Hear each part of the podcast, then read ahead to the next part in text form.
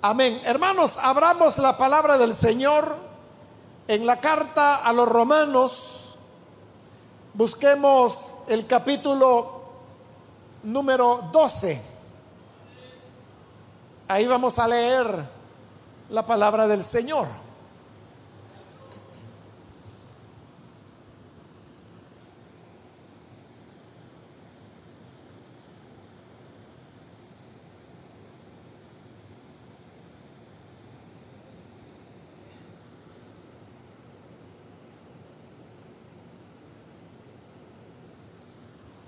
Bien, si lo tiene listo, dice la palabra de Dios en Romanos capítulo 12, versículo número 1. Así que, hermanos, os ruego por las misericordias de Dios que presentéis vuestros cuerpos en sacrificio vivo, santo, agradable a Dios, que es vuestro culto racional. Amén. Hasta ahí dejamos la lectura. Hermanos, pueden tomar sus asientos, por favor.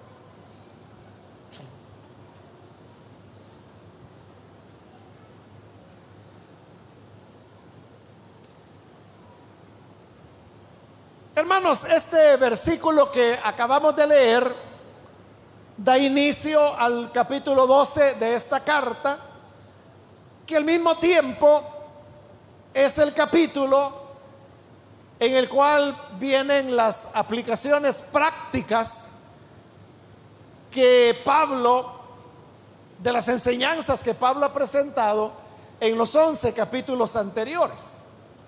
Esto, hermanos, era una costumbre de Pablo y que la podemos ver reflejada en sus cartas. Y es que primero Pablo hacía una presentación de lo que era la doctrina, lo que él quería enseñar, y luego venía ya una parte donde eso que él había enseñado lo aplicaba a la vida de los destinatarios, en este caso son los romanos, pero podían ser los gálatas, podían ser los filipenses, podía ser Filemón el destinatario.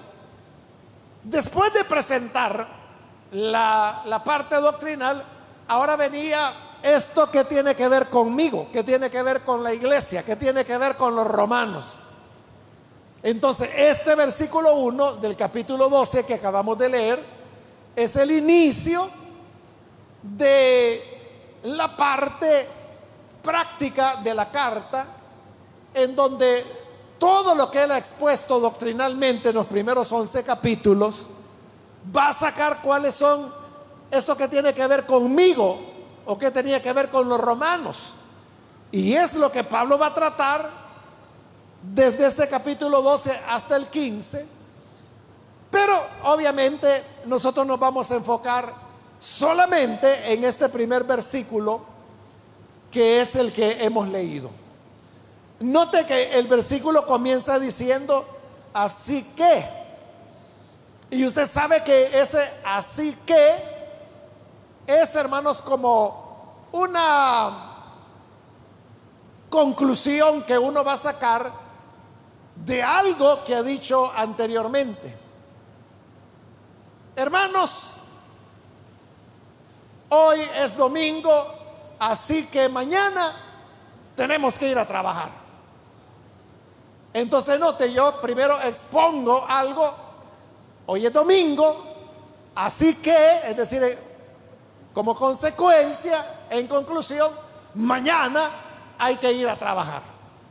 Entonces, si Pablo está iniciando este versículo con así que, es porque lo que va a decir a continuación tiene relación con lo que ha dicho anteriormente. ¿Y qué es lo que él ha dicho anteriormente?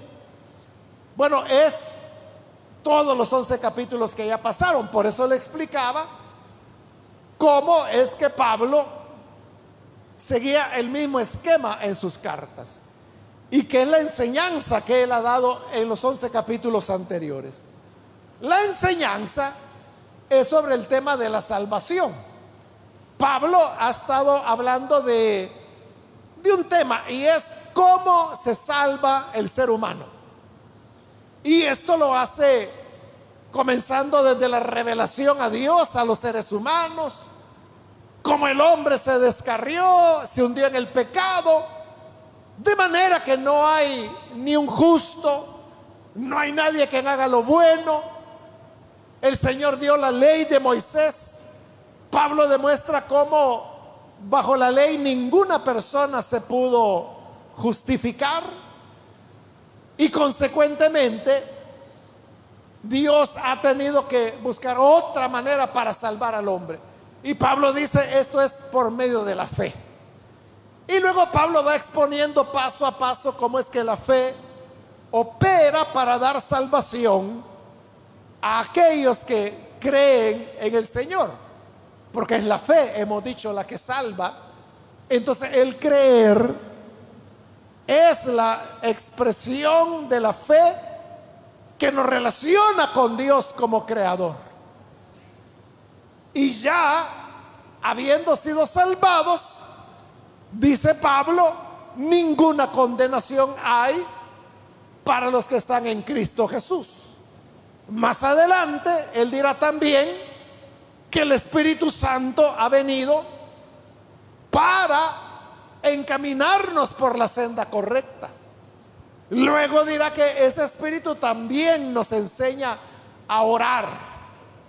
Luego hablará de cómo esta elección de Dios es soberana, no depende de lo que el hombre pueda hacer, sino que es la libre voluntad de Dios salvando a quien Él quiere salvar.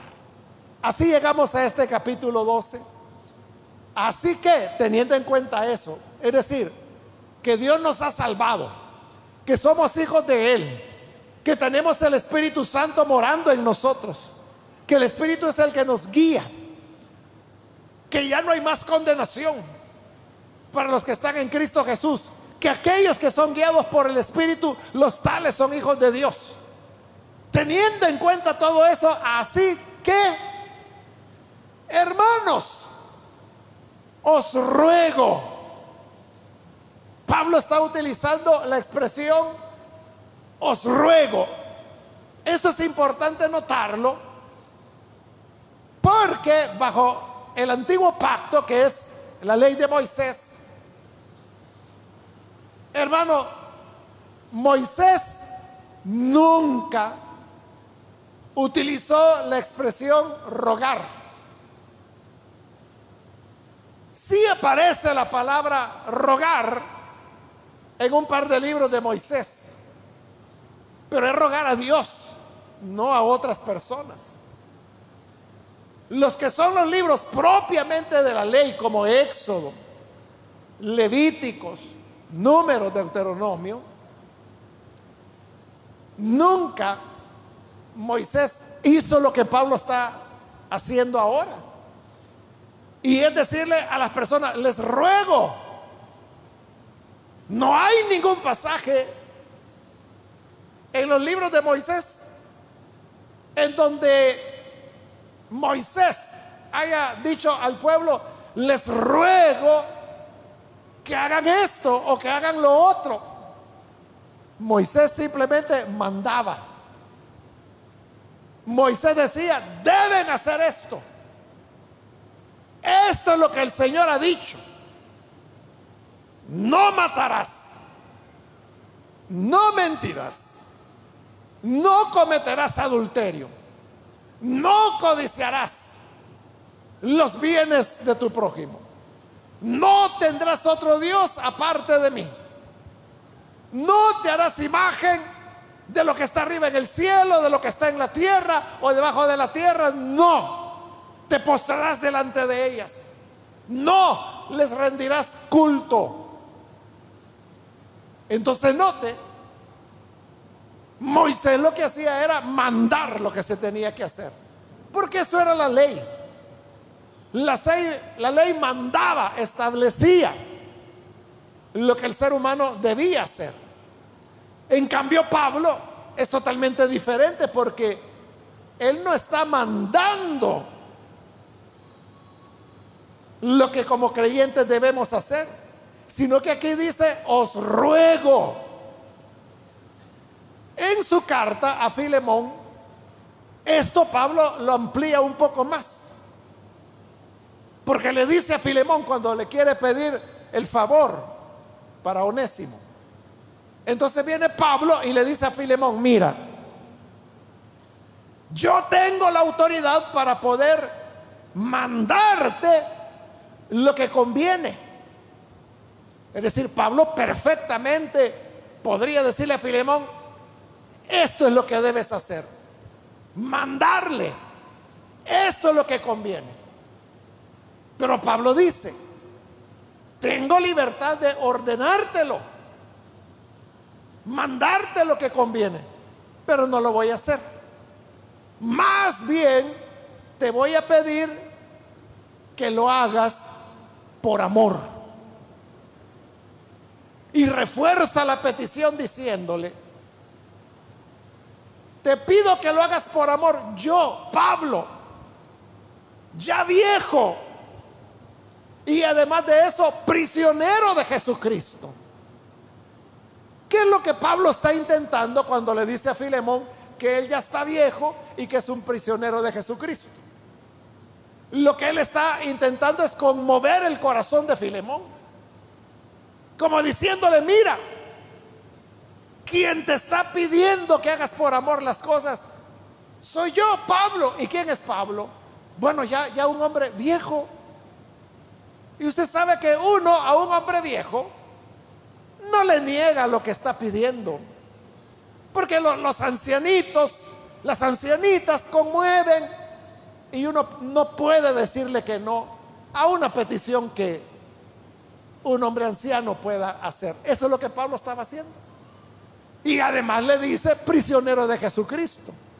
Si Pablo había llegado a la prisión era por su fidelidad al Evangelio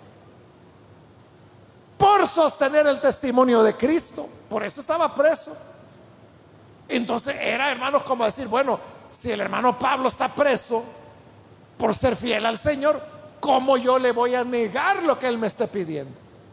Entonces note, lo que Pablo está haciendo es que está tocando el corazón de Filemón para que haga por amor lo que él le quiere pedir, aunque se lo puede mandar, pero dice, no lo voy a hacer. La diferencia entonces entre la ley y la gracia es esto que estoy diciendo. Que bajo la ley se mandaba. Hoy, bajo la gracia en el Evangelio, lo que se hace es rogar.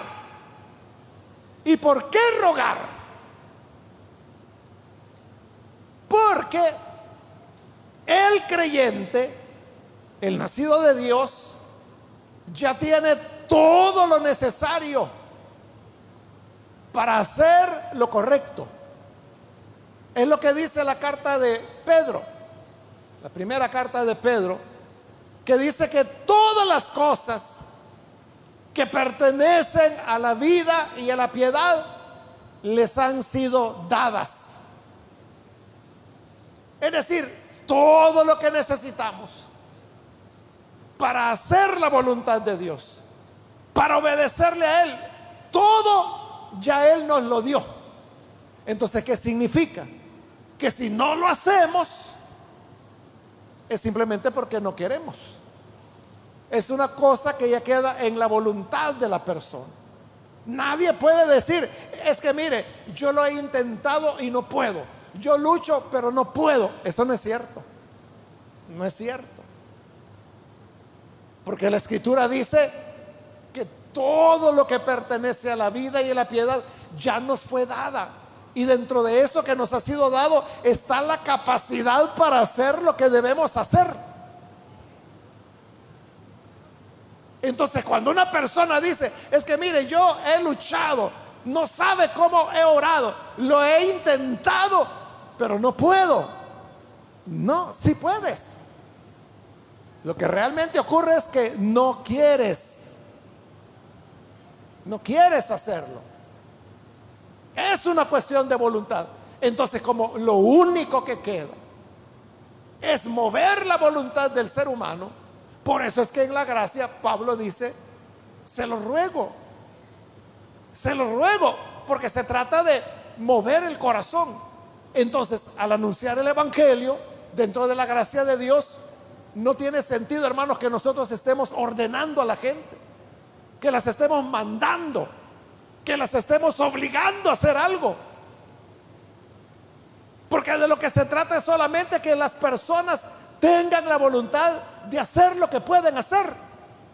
A menos que no sean nacidos de nuevo, ahí es diferente. Si no es nacido de nuevo, hermano, ahí, aunque usted le llore por mil años a esa persona, no lo va a hacer. Ahí sí, allí sí, no puede, porque no ha nacido de nuevo. Pero para el que ha tenido la experiencia del nuevo nacimiento, todas las cosas que pertenecen a la vida y la piedad les han sido dadas. Entonces ya puede, solo es la voluntad. ¿Y cómo uno convence a una persona de algo? ¿Se recuerda cuando usted estaba en su infancia, un niño o una niña, y usted quería algo de sus padres? ¿Qué hacía? Tratar de ganarles el corazón, ¿verdad? Y quizás comenzaba con cosas como, papito, yo te quiero, ¿verdad que yo soy tu hijo favorito? Sí, ¿verdad? ¿Verdad que me querés? Y el papá decía, mmm, este algo quiere. Y cabal, ¿verdad? Al rato le decía, mira, me podría dar para ir a comprar a la tienda. Entonces, para mover la voluntad, ¿qué hacíamos? Apelar al corazón. Apelar al corazón. Es lo que Pablo está haciendo ahora. Diciéndole a los romanos, se lo ruego. Cuando una persona está rogando, usted sabe que rogar es mucho más que pedir. Rogar implica, hermano, que la persona está poniendo todo su empeño en solicitarle lo que le está pidiendo. Cuando se habla de rogar, yo hermano, no sé si le pasa a usted, pero yo hasta me imagino a la persona de rodillas rogando algo, ¿verdad? Pidiendo algo. Por eso es que Pablo dice, les ruego, pudiéndolo ordenar, como él mismo dice, no lo voy a ordenar, se lo voy a pedir y hoy no solo pide, ruega y dice, por las misericordias de Dios. Porque uno puede decir, te lo pido por mi abuelita, te lo pido por mi madrecita, te lo pido por mis hijos. O sea, uno puede, hermanos, apelar a algo para hacer el ruego. Pablo también, pero él está apelando a las misericordias de Dios.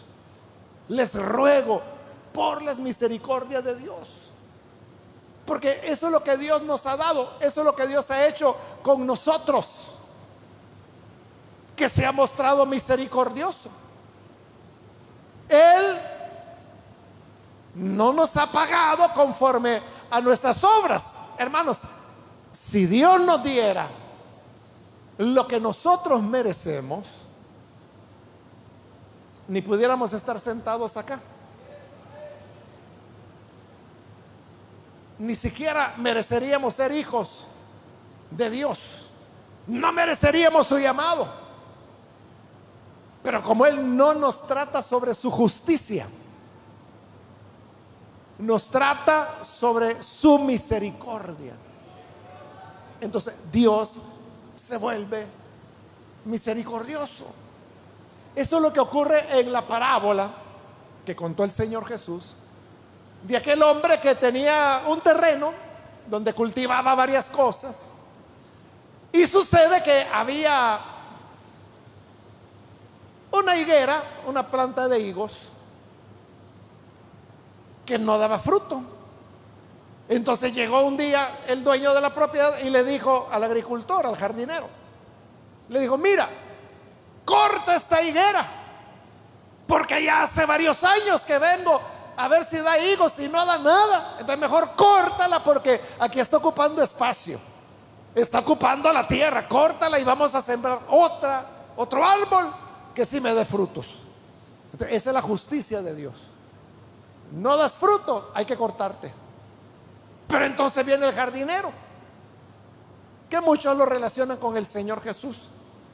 Y viene y le dice, no, no, no, no la vaya a cortar. Deme una oportunidad. Permítame que este año yo voy a cavar alrededor de la higuera, la voy a abonar, la voy a regar, la voy a cuidar, esperando que este año sí dé fruto. Ahora, si viene el otro año y no hay fruto, entonces sí, córtela, pero no ahora, dele un año más. Y aquel Señor le dio la oportunidad. Esa es la misericordia de Dios. Que Dios, aunque lo que merecemos es que se nos corte, la misericordia de Dios dice, dale otra oportunidad. Dale otra oportunidad. Le vamos a ayudar, le vamos a animar, la vamos a abonar, la vamos a regar para que pueda dar fruto. Esa misericordia de Dios es la que hoy Pablo está invocando para que sobre la base de ella rogar. ¿Por qué, hermanos? La mayor parte de personas, y más que todos latinoamericanos, porque dicen, normalmente dicen, por mi madrecita, por mi madrecita, porque para el latinoamericano, la mamá es lo más sagrado. Usted sabe que la peor ofensa que le pueden hacer a cualquier latinoamericano es que le saquen a su mamá. Esa es la peor ofensa. Entonces, para el latinoamericano, como lo más sagrado es la mamá, entonces por eso dice, mire, yo le ruego por mi madre, por favor. Pero más sagrado que la mamá son las misericordias del Señor. Amén. Por eso es que Pablo ruega sobre la base de lo más sagrado que hay que son las misericordias del Señor. Entonces dice, por esas misericordias de Dios, os ruego que presentéis vuestros cuerpos en sacrificio. Los sacrificios, usted sabe, hermanos, que eran animales que se ofrecían en el templo del Señor. La ley de Moisés establecía que como sacrificio se podían llevar eh, reses, terneras, se podían llevar ovejas, cabritos, se podían llevar aves como palomas, tórtolas, codornices, animales limpios. Y cuando se llevaba el animal, ya fuera una gran res o un pequeño pájaro, todos eran sacrificados, es decir, eran degollados. Y la sangre era la que se utilizaba para el perdón de los pecados. Entonces, ese animal era sacrificado. Usted sabe que una cabeza de ganado, una vaca, por ejemplo, o un toro, tiene un gran valor. Creo que fue hoy por la mañana que estaba leyendo un periódico donde salía la noticia aquí por el oriente del país donde eh, dos hombres estaban discutiendo por una, por una vaca y no lograron ponerse de acuerdo y uno mató al otro. Entonces, esa era la noticia de que un hombre había matado al otro discutiendo por una vaca. Obviamente, la discusión era de quién era la vaca. Entonces, para que los hombres lleguen a matar, entonces es porque la vaca es un capital. Quizás lo único que estos dos hombres podían tener. Y los dos lo querían tener.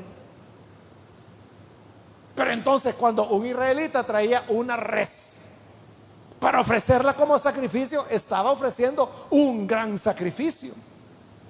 Y la res era para que la degollaran, para que la mataran. Igual que si era ternera, igual que si era oveja, igual que si era cordero, igual que si era cabrito. fuera ave, todos eran degollados. Pero ahora Pablo está rogando que nosotros también llevemos sacrificios al Señor. Pero lógicamente no, no nos está diciendo que llevemos una vaca o llevemos un cordero o llevemos una ternera.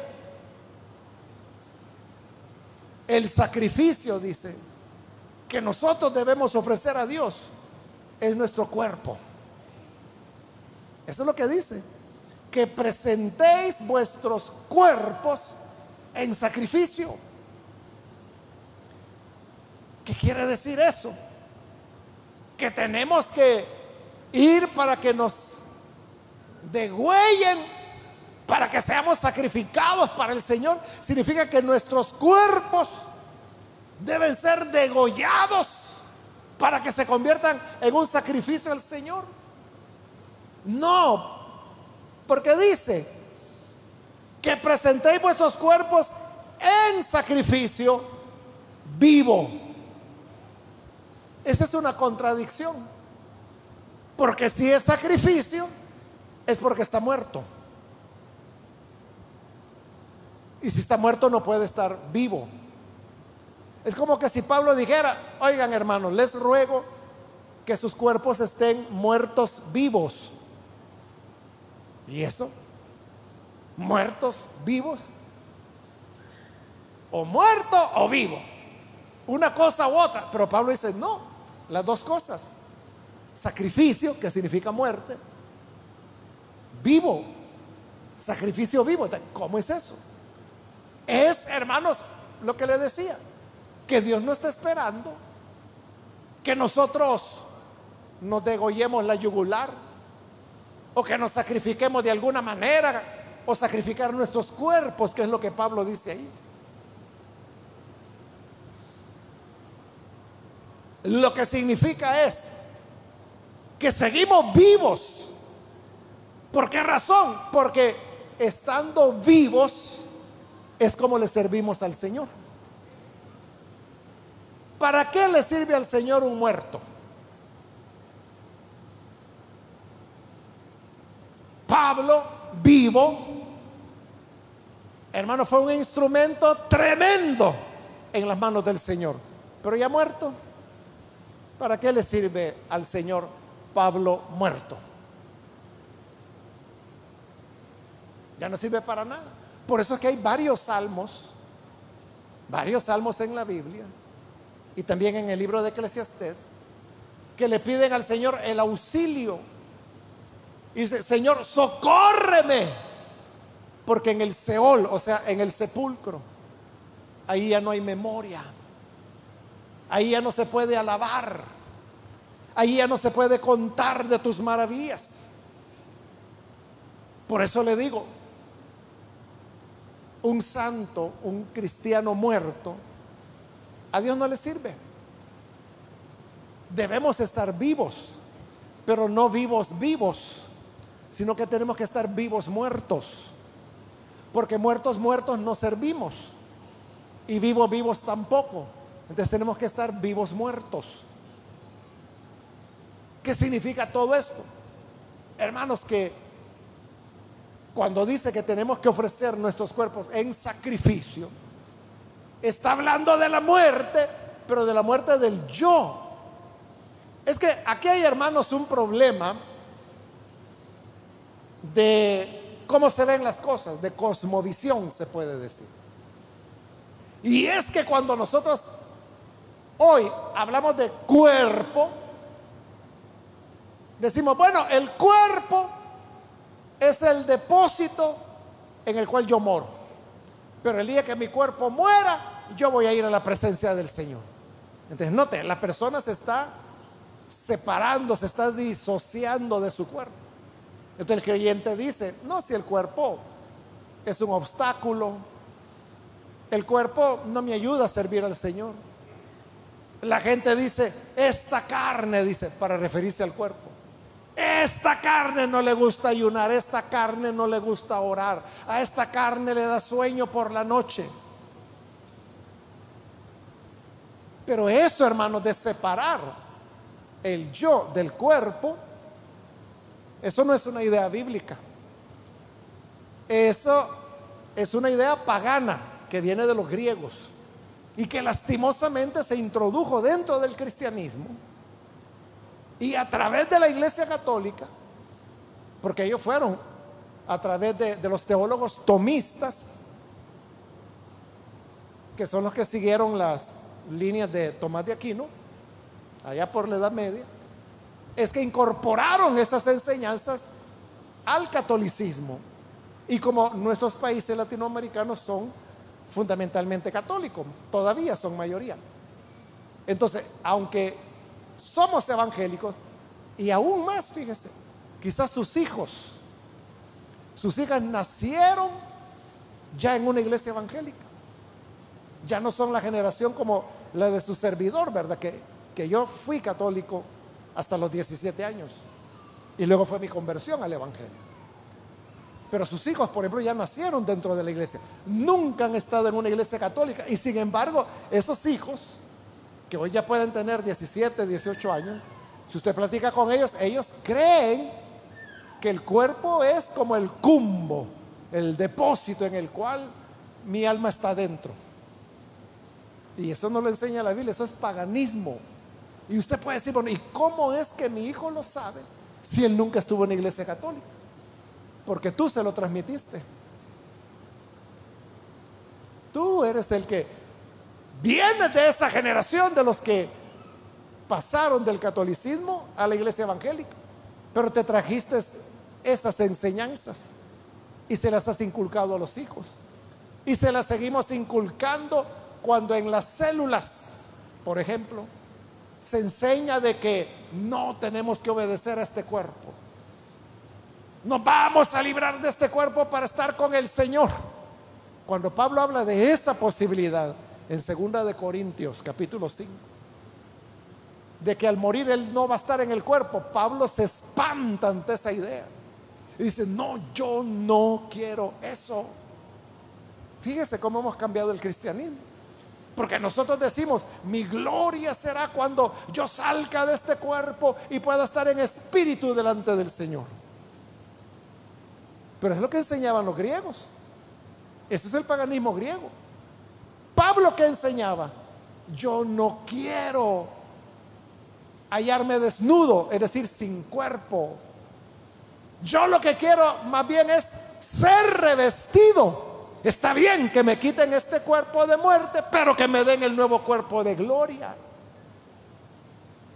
No quiero estar sin cuerpo. Pablo no quería, se angustiaba ante esa idea. Pero Pablo ya lleva dos mil años de estar sin cuerpo. Porque todavía no ha llegado el momento de la resurrección. Entonces fíjese, lo que Pablo más temía, lo que Pablo menos quería, es lo que los evangélicos de hoy más desean. Es lo contrario. ¿Qué es lo que cambió ahí? Que el evangélico está influido por el paganismo griego. Entonces, ¿qué es lo que sucede? Que cuando aquí habla de cuerpo, entonces uno dice, ah, entonces el cuerpo en sacrificio vivo. Entonces lo voy a someter a ayuno, lo voy a someter a vigilia. Eso no cambia nada. Eso no mata al cuerpo. Porque cuando Pablo dijo esto, y él dijo, presenten sus cuerpos en sacrificio, Pablo no estaba pensando en el depósito donde el alma vive, porque Pablo no era griego ni aceptaba, o sea, ya existía esas enseñanzas griegas, ya existía el paganismo griego en la época de Pablo, pero él lo rechazó porque él era cristiano. Entonces, cuando él hablaba del cuerpo, ¿a qué se refería? A la totalidad del ser humano. ¿De qué es lo que Pablo está diciendo? Él escribe vuestros cuerpos en sacrificio, pero como el cuerpo era la totalidad, entonces lo que está diciendo es, ofrezcanse ustedes todo lo que son en sacrificio, pero vivo. ¿Qué significa eso? Que lo que vivimos no es lo que nosotros queremos, sino que lo que Dios quiere. Porque nuestro yo ha muerto porque lo ofrecimos en sacrificio. Esto que lo estoy diciendo, Pablo lo dice en una sola palabra, que se encuentra en Gálatas y que usted se la sabe de memoria. Y es este versículo. Pablo dice, ya no vivo yo. Ah, ¿verdad que se la sabe? Es Cristo quien vive en mí. Y lo que ahora vivo, lo vivo en la fe de aquel que me amó. Ahí está. Entonces Pablo dice, ya no vivo yo. ¿Por qué? Porque todo su ser lo había ofrecido como sacrificio. Entonces Pablo estaba muerto. No, no estaba muerto, si no, no hubiera podido escribir esa carta. Entonces, ¿cómo es eso que dice que está muerto, pero está escribiendo cartas? Ah, porque es un sacrificio, pero sacrificio vivo. Entonces yo ya no vivo, mi yo murió, no hago mis deseos, ya no vivo yo, es Cristo quien vive en mí. Y lo que ahora vivo, lo vivo por aquel que me amó para hacer su voluntad. Entonces, ¿qué es lo que Pablo está rogando aquí? Está rogando que por las misericordias de Dios, nosotros de una vez por todas aprendamos a negarnos a nosotros mismos y hacer la voluntad de Dios. Usted no puede decir, hermano, es mi vida. Y yo hago con mi vida lo que me da la gana. No, no es tu vida. Porque la escritura dice que comprados somos y no a precio de oro ni de plata, sino por la sangre preciosa del Hijo de Dios. No somos nuestros.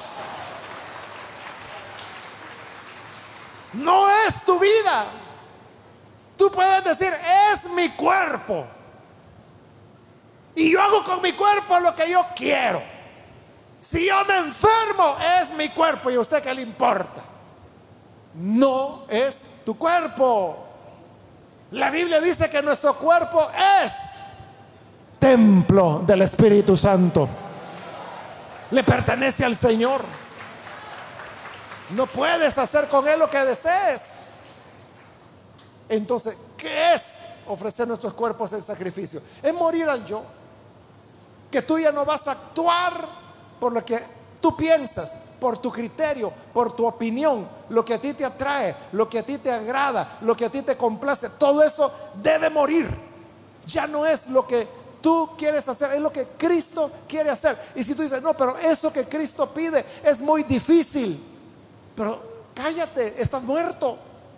Solo hazlo. Es que me cuesta, que te cueste, pero hazlo. Por las misericordias de Dios, hazlo.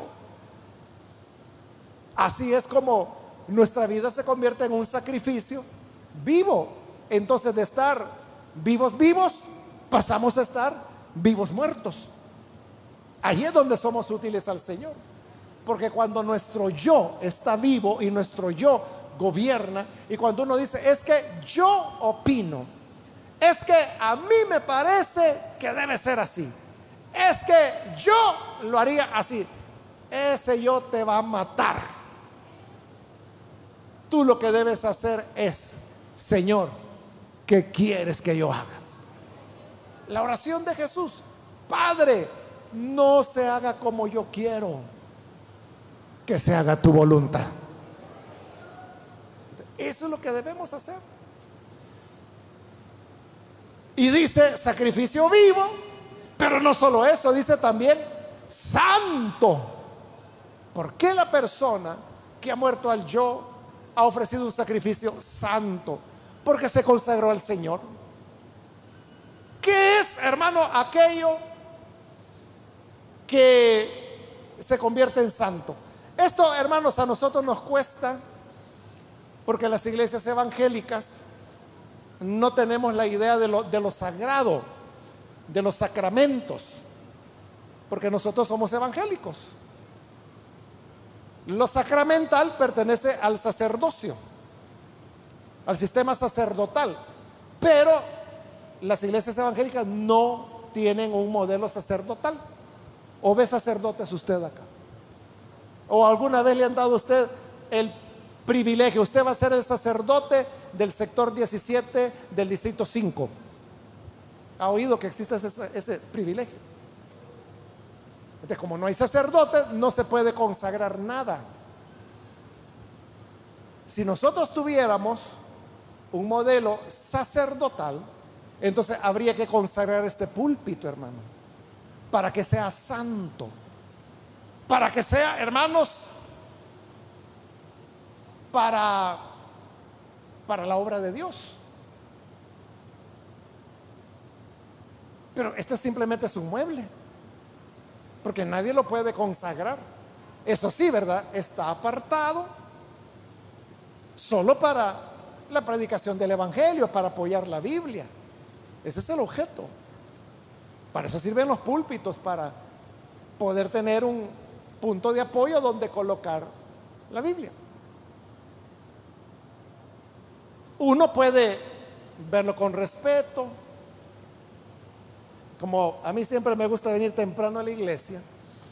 Normalmente hay diaconisas, hermanos, que ahí como eso de las cuatro, cinco de la tarde, yo las veo que, que están por acá y están limpiando acá, a dejarlo bien limpio porque ya ahora, hermano, como ya este ya es el sexto culto del día, viera cómo está acá.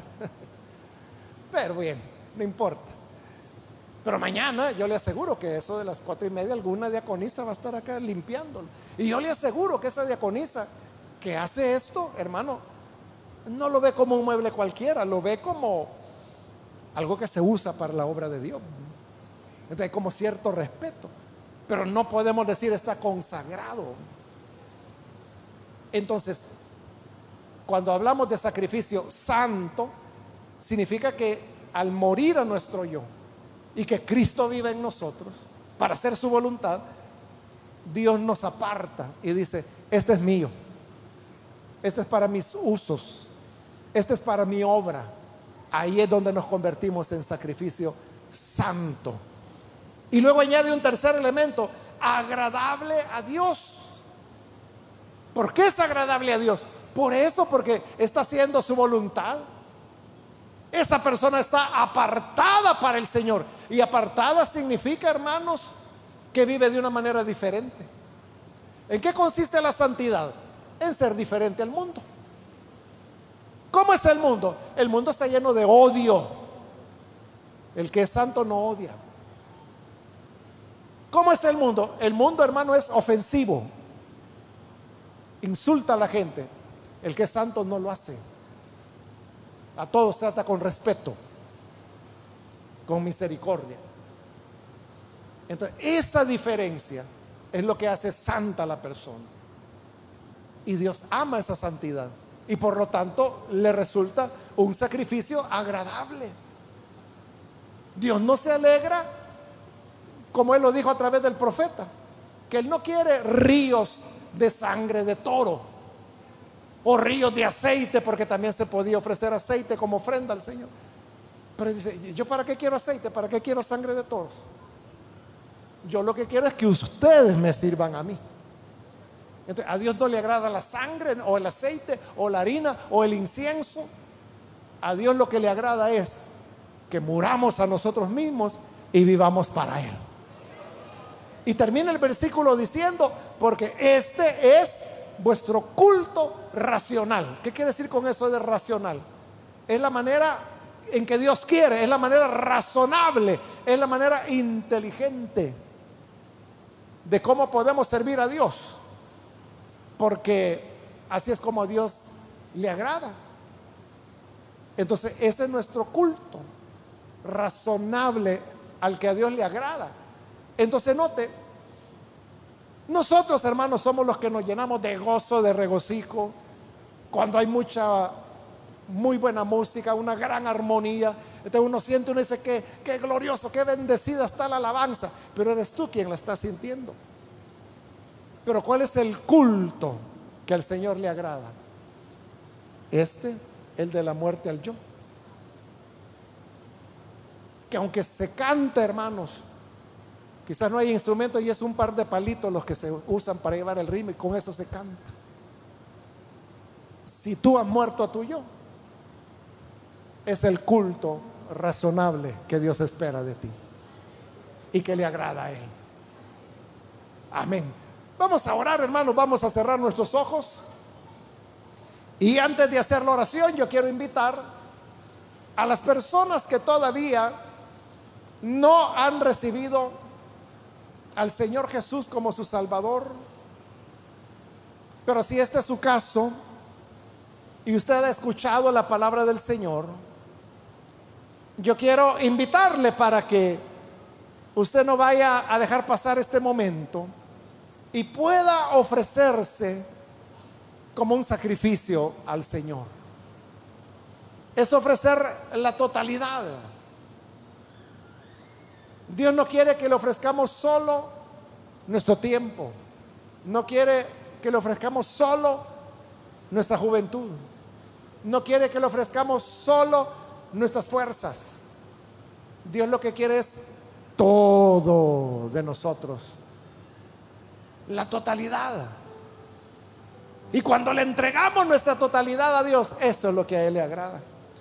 Quiero invitar entonces si hay algún amigo o amiga que necesita venir a Jesús por primera vez, por favor en el lugar donde se encuentra, póngase en pie en señal que usted quiere recibir a Jesús como su Salvador. Cualquier amigo, amiga que hoy necesita recibir al Señor, que está dispuesto a morir a esa vida, a esos deseos humanos que no necesariamente es pecado. Pero a veces nosotros queremos hacer las cosas como nosotros decimos. Aunque quizás no es malo lo que queremos hacer, no es malo. Pero no es el orden que Dios quiere. Hoy de lo que se trata es de morir a nosotros mismos y decirle, Señor, yo quiero conocer tu voluntad y hacer tu voluntad. Hay alguien que así quiere venir y entregarse al Señor en sacrificio vivo. Por favor, póngase en pie en este momento y vamos a orar por usted. Venga, ¿quiere recibir a Jesús como su Salvador? Póngase en pie. Muy bien, aquí hay una persona, Dios la bendiga, bienvenida. Si hay alguien más que necesita venir para recibir a Jesús por primera vez, que no lo ha hecho antes. Pero hoy usted ha sentido el llamado del Señor en su corazón. Póngase en pie y vamos a orar por usted. ¿Hay alguien que necesita hacerlo? ¿Alguien más que necesita venir? Recibir a Jesús como Salvador. Póngase en pie. También quiero invitar, si hay hermanos o hermanas que se han alejado del Señor, se alejó por la razón que haya sido. Eso no es estar muerto al yo. Al contrario, es vivir por el yo. Pero quieres reconciliarte con el Señor. Quieres ofrecerte como sacrificio vivo, santo y agradable al Señor Ponte en pie en este momento. Los que se van a reconciliar pueden ponerse en pie. Venga. Muy bien, aquí adelante hay una persona. Dios lo bendiga, bienvenido. Aquí hay otro hombre más que pasa. Dios lo bendiga, bienvenido. Alguien más que necesita venir a Jesús. Que se va a reconciliar, póngase en pie. Y vamos a orar por usted. ¿Hay alguien más?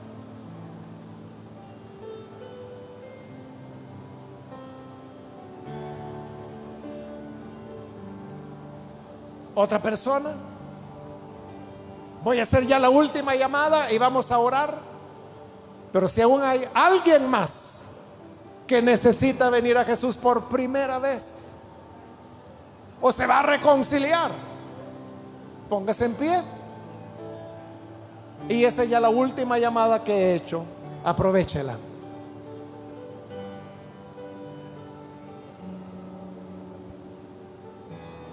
A usted que nos oye a través de la radio o nos ve a través de las redes, quiero invitarle para que allí donde se encuentra y usted quiere recibir a Jesús, ore con nosotros en este momento, uniéndose con las personas que aquí están recibiendo a Jesús. Señor, te damos las gracias por aquellos que en este lugar, como en cualquier lugar que nos oyen o nos ven, llegue Señor con tu gracia para salvar, para perdonar. Señor, sabemos que tú nos pides sacrificio vivo, el sacrificio de nuestros cuerpos, el sacrificio de todo lo que somos. Señor, rendimos nuestra voluntad a ti. Rendimos nuestras preferencias. Rendimos nuestras comodidades. Rendimos, Señor, la manera nuestra de hacer las cosas. Rendimos nuestras opiniones. Rendimos nuestros razonamientos. Y queremos tan solo, Señor, hacer tu voluntad. Agradarte solamente a ti. Gracias Señor por tu bondad, por tu misericordia. Y ayúdanos a todos como iglesia tuya a vivir muertos, a hacer sacrificios vivos, santos y agradables a ti, porque eso es lo que a ti te rinde culto. Ese es el culto que a ti te agrada. Ayúdanos, Señor, que así sea. Por Jesús nuestro Salvador. Amén y amén.